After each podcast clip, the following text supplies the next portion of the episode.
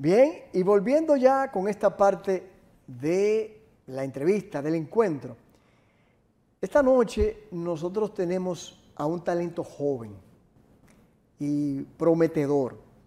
Y no solamente por su habilidad en la música y en otras disciplinas, sino también porque es un profesional de la publicidad. O sea que estamos hablando con alguien que tiene estatura en la cabeza. Buenas noches, Diego. ¿Cómo estás? Me place tenerte aquí. Un placer para mí estar aquí contigo, de Qué verdad bueno. que sí. Diego, ¿cómo te presentarías? Yo sé que mucha gente te conoce, Mm.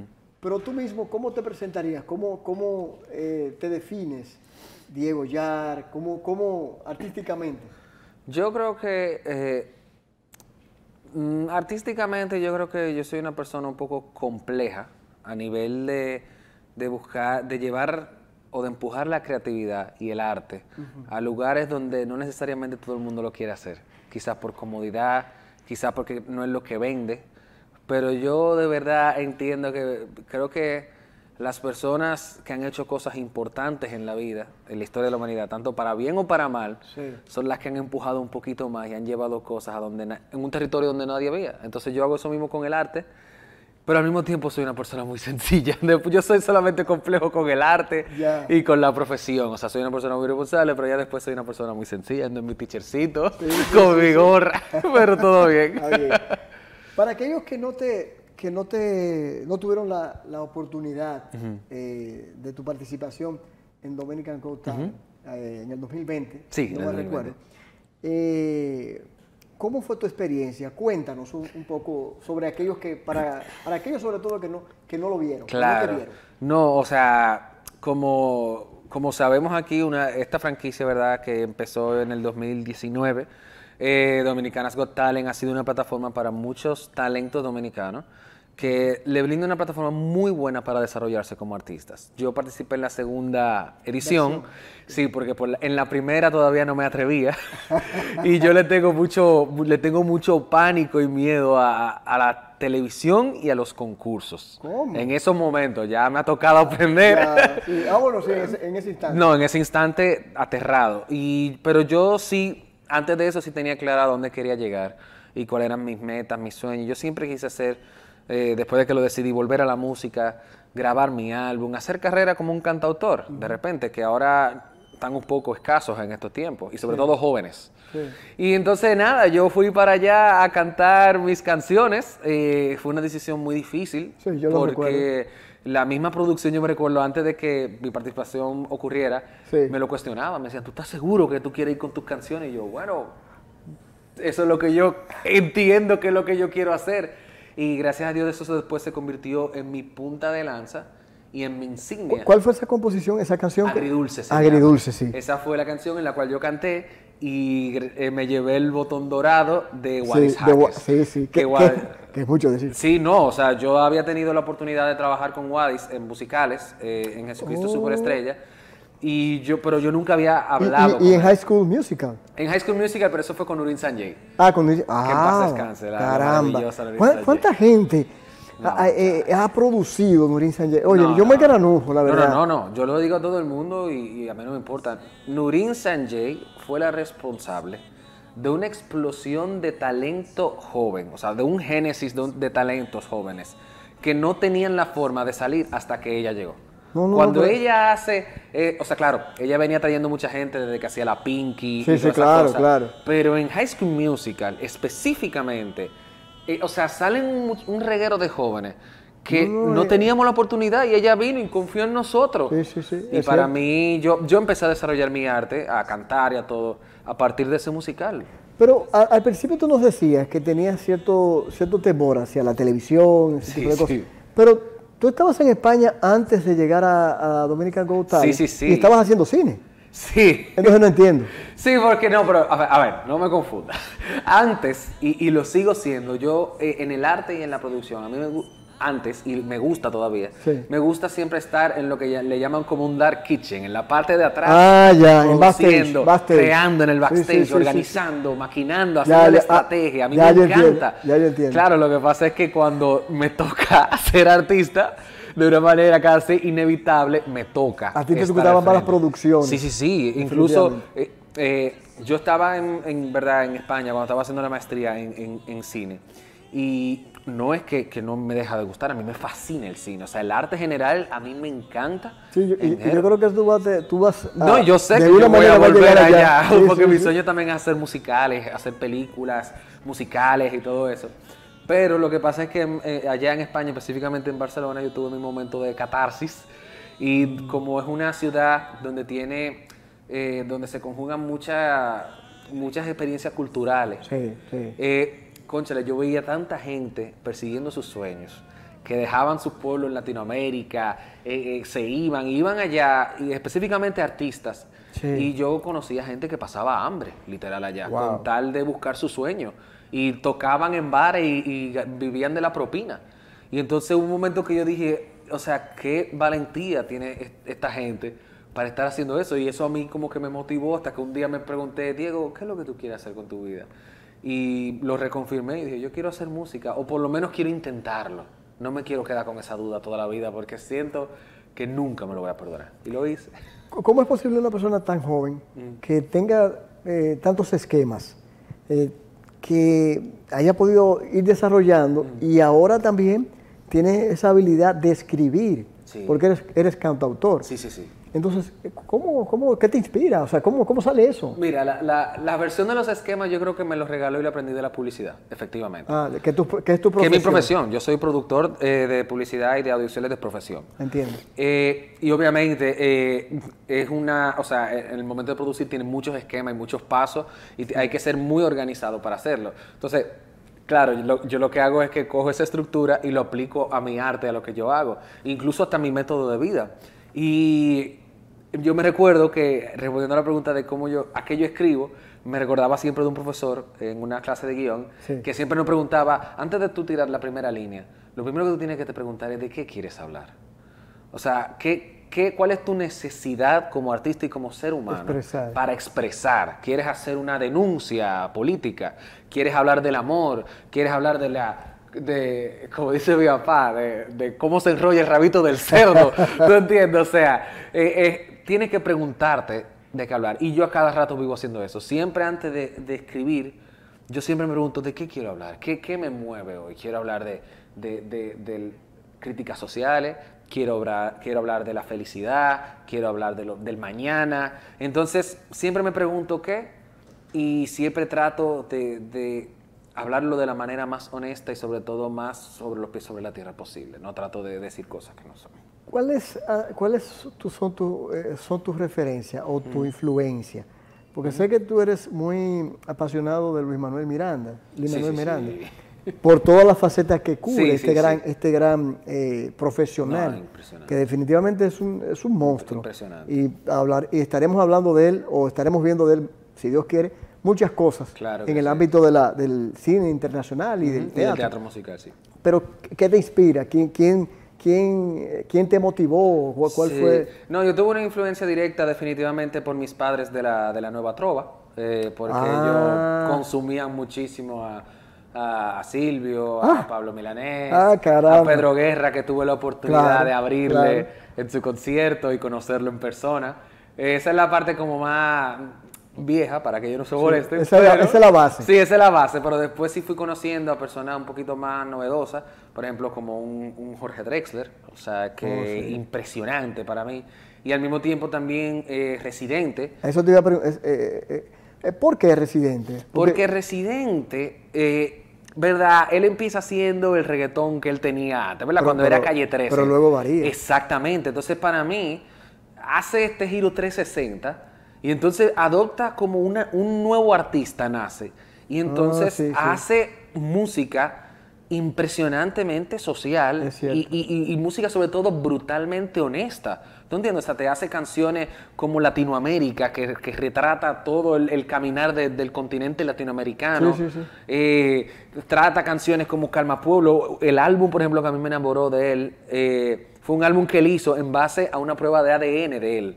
Él, él hizo una prueba de ADN para saber, de- con saliva, para ver de qué partes del mundo él era, para, Oh, sí, para sí, luchar lo- contra el racismo. Yo lo leí eso, es cierto. Un- tiene un documental, una chulería, porque él Sí, sí, decía, nosotros somos una liga de todo. Entonces él hizo un álbum por cada país que Mira, le salió. es verdad. Una locura. Entonces, para mí, esos, esos exponentes me enseñan que no solamente hay que hablar, por ejemplo, del amor y del sexo, por decirte una cosa.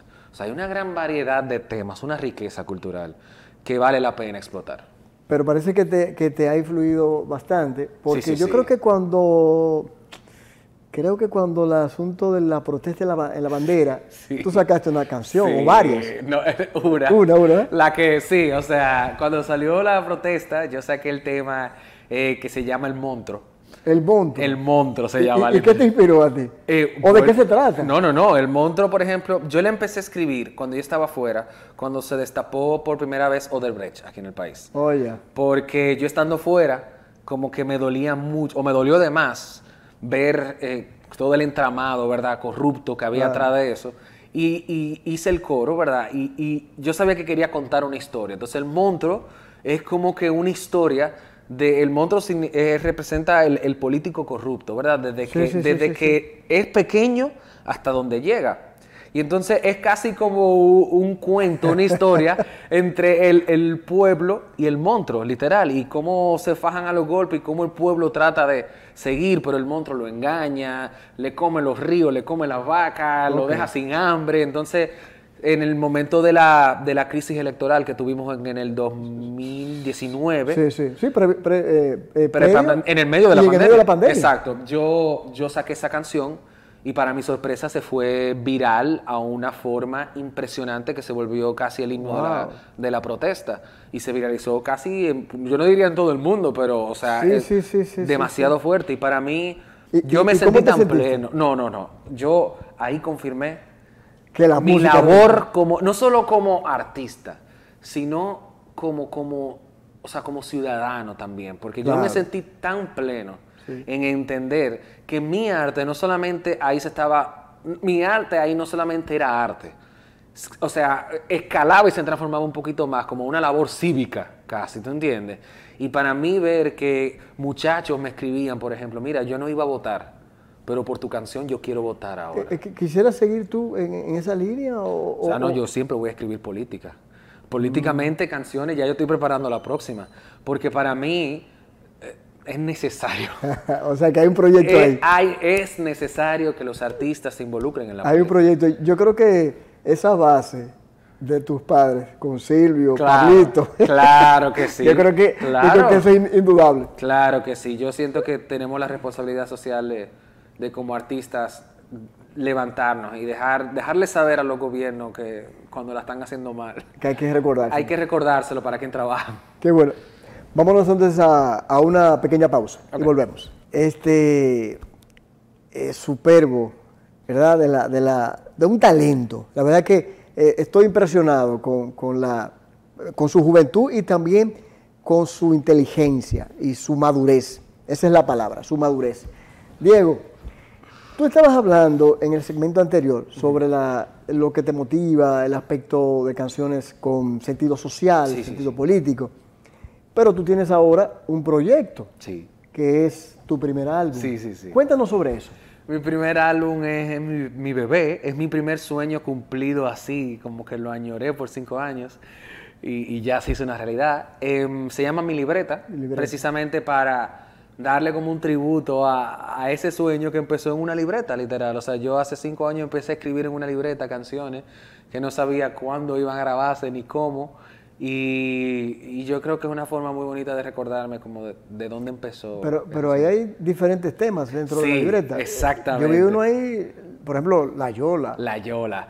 la, Niña Azul, La- la, Niña de los Ojos Azules. ¿Cuál algo es esa? La- eh, ¿Tú tienes una, que- una que, o es una canción fuera del... de- Es una que se llama Ojos Claros. Ojos Claros. Sí, no, pero eso es un sencillo. es un Ok, sencillo. ok, ok. Sí, no, pero la- e- el, álbum eh, cu- cuenta, cuenta siete, siete historias, básicamente, eh, que todas tienen diferentes trasfondos, pero que de cierto, de cierto modo representan un poco de nuestra cultura y de nuestra idiosincrasia y nuestras problemáticas como dominicanos. ¿Y por qué esa, por ejemplo, La Yola? ¿Por qué? La Yola, específicamente, eh, no sé cuándo ni por qué, pero la Yola trata sobre eh, los viajes en Yola que lamentablemente siguen ocurriendo. Eso es lo que más o menos yo- Y siguen, y siguen cobrando muchísimas vidas. Pero ahí yo tuve la licencia creativa y yo me pregunté, o sea, yo dije, bueno, en vez de, de tratarlo como el tema tan devastador que es, Sí. ¿qué pasa si hacemos una historia de amor en un viaje en Yola? Entonces la Yola es literal dos personas que se enamoran en lo trágico que es un viaje en Yola. Entonces es como la joyita del álbum, todo Qué el mundo bien. que la escucha le, le fascina. Está muy bien eso. Porque sobre todo tiene como una carga, como otra canción, como agridulce. Tú no sabes si es feliz, si no. Entonces yo creo que es eso, como que la Yola definitivamente eh, es muy social y es una crítica muy fuerte. Muy bueno. ¿Quiénes, quiénes trabajaron en eh, eh, Lesion? Eh, Claro, es uno de, los- la- de- de ellos. Sí, sí, la producción la hicimos en conjunto. eh, lo hicimos con Alan Lechon, que es un veterano Claro. de todos los Reconocido, tiempos. No, es un- una persona impresionante. Y la parte de los arreglos también la hice con Ambiorix Francisco, que es un gran Mm. arreglista de aquí, que ha trabajado con muchos exponentes aquí. Y yo soy la tercera parte del equipo porque yo me colé ahí, porque ya- ellos son como dos veteranos, tienen su edad, entonces yo estaba ahí en el medio colado. Pero de verdad que el trabajo para mí fue maravilloso, yo aprendí muchísimo de ellos. Y creo que logramos como una sinergia, como que un, un trabajo en equipo tan maravilloso que al final desembocó en este, en este álbum. Eh, ¿Piensas dedicarte eh, a, a- a ser solista? Eh, ¿Es algo que tienes como proyección? Sí, Viendo este, este primer álbum tuyo. Sí, sí, sí. Creo que definitivamente, eh, por lo que veo ahora, sí voy a tener como un transcurso, un recorrido como solista. Sí, te lo digo muy honestamente, sí siempre me ha llamado mucho la idea de producir otro artista. Pero precisamente para eso quiero yo tener mi, como mi legitimidad, ¿verdad? O sea, quiero, que, quiero hacer mi trabajo para después, con todo lo aprendido, poder apoyar a, a talentos dominicanos que, que hacen falta. Aquí, ¿no? aquí, si te tocara esa idea ahora, ¿a quién te gustaría producir? Eh, por ejemplo, yo no lo puedo producir porque ellos también están trabajando y hacen un buen trabajo. Hay una banda aquí que se llama Pororó, Ah, sí. eh, que son unos muchachos que hacen una música, un merengue súper innovador. Eh, no sé, creo que eso es lo único que me llega a la mente, pero es más también como, también y, y- y cantando con algún artista dominicano, ¿con quién te gustaría colaborar o estar Oh, claro, mira, un con? Juan Luis Guerra quisiera Ah, colaborar. caramba. quisiera colaborar con Vicente García, obviamente, que está haciendo una representación Sí. internacional impresionante. Muy buena. Y aquí también, no sé, con un, con un Richie, un Richie Oria, que también está haciendo un gran trabajo poniendo la, la música dominicana en, la palestra. ¿no? Entonces creo que con ellos tres, y quizás con Qué otros bien. ahí va. ¿Quién gana eh, eh, en, en Diego Yar? ¿El publicista? ¿El músico? ¿El futuro posiblemente en el ámbito del teatro? ¿Quién, quién, quién gana ahí? Yo creo que siempre gana el músico. El músico. Hasta cierto punto. Sí, porque siempre ha sido mi afinidad natural. O sea, incluso eh, yo estudié publicidad porque no podía estudiar música. Ah, ¿Tú para cumplir un compromiso. Sí, era como un compromiso porque había muchas situaciones, ¿tú entiendes? Pero eh, al final los otros dos personajes, como tú dices, están ahí y son parte. Pero, por ejemplo, yo nunca me pudiera imaginar no haciendo música. Aunque sea en el sentido más eh, ligero posible. O sea, si yo estoy haciendo una película, por ejemplo, Sí. sé que me voy a enfocar mucho en la música de la Ya. película, ¿tú Sí, sí. entiendes? Tú tienes mucha influencia de Miranda, definitivamente. Sí, sí, sí, claro. Sí, sí. Es que para mí es algo asombroso Y es bueno, y porque, maravilloso. porque ahí hay calidad. Y él está, él está, vamos a suponer que está creciendo. Sí. Y tú estás viendo el- el- ese, ese crecimiento. No, y para mí lo maravilloso es eso, es como el reto de tu poder conjugar eh, muchísimas facetas del arte, ¿te entiendes? o sea, música correcto. con teatro, Sí, con sí, baile, con guion, o sea, Definitivamente. para mí, y yo que soy, que me considero muy inquieto, a mí me fascina eso, saber la posibilidad de que hay tantas aristas, para mí es algo maravilloso. ¿A, a qué edad comienzas a interesarte por la música y a enrolarte en ese ámbito? Yo creo que yo empecé muy joven eh, en la música. Ma- mi mamá fue la que se dio cuenta que yo aparentemente tocaba el piano. Su- gracias de a oído, Dios. gracias a Dios. Sí. Y entonces me puse en clase de música. Después llegó al país High School Musical con Nurin Sanjay. Ah. Y como yo era fanático de esa franquicia, audicioné. Yo no sabía que cantaba, aprendí a cantar ahí eh, Wow. a la mala. Y entonces ahí empecé, me expuso también entonces a las artes en general, al teatro, a la música, al baile. Y entonces aprendí a cantar por ahí, Sí. después empecé a componer y yo creo que ya después todo lo, lo aprendí a hacer em- empíricamente. O sea, analizaba mucho las letras, eh, empecé a analizar mucho los artistas, cómo escribían, por qué decían lo que decían. Qué bueno. Y fue un trabajo muy empírico a partir de ahí. Y lo sigue siendo. Y entonces tú tienes todo el apoyo de tu familia, definitivamente. Sí, ahora mismo ellos me están apoyando muchísimo eh, y es muy bonito contar con el, con el apoyo de ellos y no, no solo de ellos, o sea, con, con, con el ¿Por, por apoyo qué de lo, por qué te lo pensaste cuando yo te lo dije? ¿Cómo Que así? El hecho de que te dije el apoyo, como que te reíste, quizás el hecho de que tú pensaste en algún momento, o ellos pudieron haber pensado, bueno, vamos a ver cómo sale. Sí, porque la, la verdad es que a- al principio... eh, Que no sea algo como pasajero. Sí, yo creo que sí, o sea, como que eventualmente yo creo que llega un punto donde ellos quizás sabían que yo me quería dedicar a la música, pero quizás ellos no entendían que yo iba tan en serio como ellos pensaban. Ah, eso, ah, Entonces sí, sí. Yo, yo seguía trabajando callado, o sea, preparando mi, mi plan maestro, ¿verdad? Y entonces ya llegó un punto donde ellos se dieron cuenta que yo iba muy en serio. ¿Y cómo fue Entonces- eso? Ah, volviendo atrás, ¿cómo fue eso cuando, cuando aunque quedaste en segundo lugar, pero hiciste el trabajo, hiciste el esfuerzo, la gente, la gente te, te, te, te seguía? Sí, sí. Eh, ¿Cómo fue para tu madre, tu padre, verte ahí en, en Dominican Go- Talent? Yo no sé, yo no sé cómo fue, yo sé que ellos estaban, eventualmente ellos estaban más nerviosos que yo, Sí. eso creo que, que sí, yo cogía toda la presión, pero por ejemplo yo, yo, yo no les dije a ellos que yo iba a participar hasta que ya yo estaba Ah. totalmente eh, en, el, en el lío Wow. y yo al final se los anuncié, o sea, yo les dije, miren, yo voy a estar en el programa, yo no le estoy pidiendo permiso ni nada, ustedes me pueden apoyar si quieren y si no, no. Wow. Y después ahí sí fue como un apoyo que, como ellos se dieron cuenta que ya no había vuelta atrás. Sí, sí. Ya no, que ya no hay de otra. Ya no hay de otra, entonces le dimos juntos todo como una bella familia. Viéndote eh, todo eso que tú has comentado eh, en este tiempo que hemos estado aquí, es difícil eh, estar, iniciar, desarrollarse en la música en este país. Dependiendo del género puede ser muy fácil o difícil. Yo, a mí no me gusta dar pena ni nada, pero yo sí entiendo eh, que si uno no está dentro de los géneros más comercializados ahora, que es Ah, la música urbana y el exacto, merengue, claro. eh, es un poco más complicado definitivamente. Porque no, no es la media, ¿no No, no, entiendes? lo, lo comercial. Lo comercial. Exacto, no es, la- no es lo comercial. Y, pero te digo, por ejemplo, que yo no lloro porque precisamente muchos de los artistas que yo más eh, admiro son personas que precisamente en sus tiempos hicieron todo lo contrario y sabían que, que no era de repente lo más comercial. Pero eso no es una excusa para mí. Hay que trabajar, hay que enfocarse y si tú haces un trabajo de calidad, un trabajo honesto y con disciplina, eventualmente algo va a pasar. Hay que estar listo, preparado, para que cuando llegue la suerte te encuentre trabajando. Eh, ¿Quién te inspiró en, en tu primer álbum? O sea, ¿qué, qué te, qué te dio la, la chispa para decir, me voy a hacer el primer álbum luego del, del sencillo que, que, que hicieras? No, lo que pasa es que el álbum estaba desde antes de Dominicana Got Pensado. O sea, el álbum ya estaba pensado como desde el 2000. Simplemente era cuestión de tiempo de que se- de que se pasara todo eso. Exactamente. Ya. Yo lo estaba pensando desde el 2018, 2019, por ahí, como que coqueteando con las canciones en mi mente. Pero sí, sí hubo una persona que me inspiró muchísimo, una artista, Ajá. precisamente que la conocí en España, que era la eh, Rosalía. Pero Rosalía, Rosa- la española. Ah. Porque la conocí allá y entonces allá conocí su álbum con el cual ella explotó, que se llama El Mal Querer.